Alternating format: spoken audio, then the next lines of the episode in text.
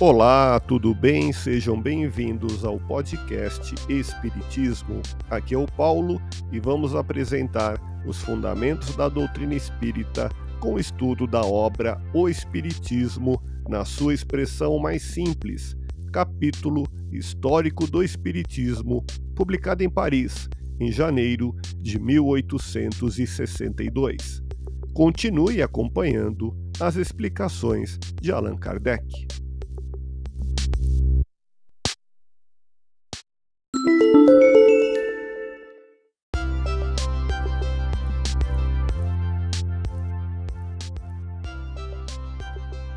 Até então, o fenômeno podia explicar-se perfeitamente por uma corrente elétrica ou magnética, ou pela ação de um fluido desconhecido, e esta foi, aliás, a primeira opinião formada.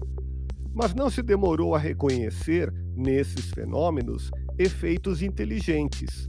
Assim, o movimento obedecia à vontade. A mesa ia para a direita ou para a esquerda, em direção a uma pessoa designada, ficava sobre um ou dois pés sob comando, batia no chão o número de vezes pedido, batia regularmente. Ficou então evidente que a causa não era puramente física, e a partir do axioma: se todo efeito tem uma causa, todo efeito inteligente deve ter uma causa inteligente. Concluiu-se que a causa desse fenômeno devia ser uma inteligência. Ouça podcast Espiritismo.